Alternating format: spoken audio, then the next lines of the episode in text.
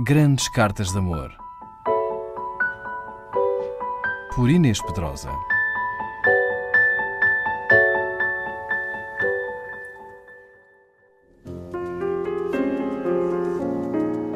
Na maior parte das cartas que escreveu a Nora, sua musa e mãe dos seus filhos, James Joyce usa um vocabulário não só lúbrico, como até escatológico.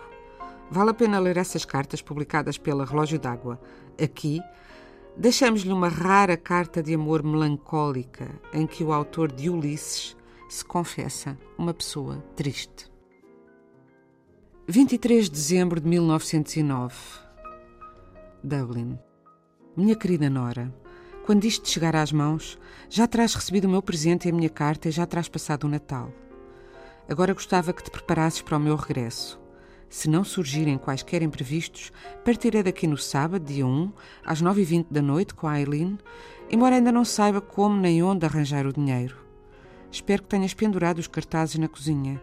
A minha ideia é ir cobrindo as paredes com os programas semana a semana. Se conseguisses arranjar uns metros de linóleo para a cozinha, ou mesmo um tapete velho e uma qualquer poltrona usada, mas confortável, e umas cortinas vermelhas baratas, Penso que me sentiria muito confortável aí. Achas que conseguimos ao menos arranjar uma cama extra? Talvez o Francine nos venda a dele no fim do mês. Envio-te tudo o que consigo poupar, querida, mas agora estou sem tostão, porque o presente que te mandei custou muitos soldi, minha querida pestinha. Mas não penses que estou arrependido, querida. Estou contente por te ter oferecido uma prenda tão bonita e elegante. Agora, querida, aperta com o Stanley para que ele me ajude a regressar rapidamente com a Aileen e possamos então retomar a nossa vida juntos. Ah, que agradável vai ser a viagem de regresso. Cada estação deixar-me-á mais perto da paz interior. Oh, nem sei o que vou sentir quando vir o castelo de Miramar por entre as árvores e os longos cais amarelos de Trieste. Por que é que a vida me destinou a ansiar frequentemente por Trieste? Querida, no regresso, gostava que fosses sempre paciente comigo. Vais perceber, querida, que eu não sou um homem mau. Sou um pobre poeta impulsivo, pecador, generoso, egoísta, ciumento, insatisfeito e de bom coração, mas não sou uma pessoa má e traiçoeira.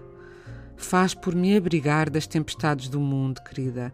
Eu amo-te. Acreditas agora?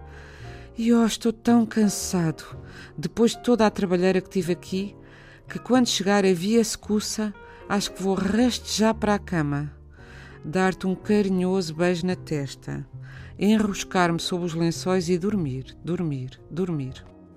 Querida, fico muito contente por teres gostado da minha fotografia de quando era criança. Era um menino de aspecto arisco, não?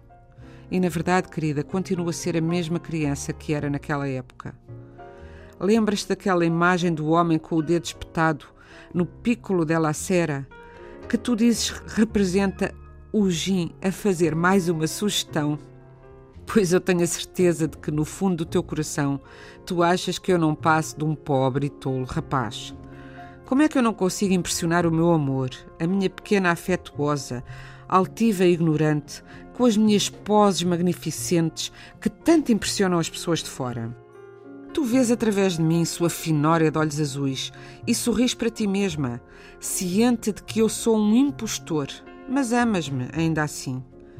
Querida, há uma passagem da tua carta a que mal me atrevo a aludir. Não tenho nenhum direito a fazê-lo e reconheço que és livre de agir como quiseres. Não vou pedir que te lembres dos nossos filhos, mas lembra-te de que nos amamos verdadeiramente naquele maravilhoso verão de há cinco anos em Dublin, quando pouco mais éramos do que duas crianças. Querida, eu sou realmente uma pessoa triste. E eu acho que não iria sobreviver se fizesse o que pareces ter em mente. Não, querida, eu sou demasiado ciumento, demasiado orgulhoso, demasiado triste e solitário. Acho que não poderia continuar a viver. Mesmo agora, ao pensar nessa possibilidade, eu sinto no coração uma tristeza e um mutismo tão grandes que não posso mais do que olhar fixamente as palavras que escrevo. Que triste é a vida, de desilusão em desilusão. Jim. Grandes Cartas de Amor. Por Inês Pedrosa.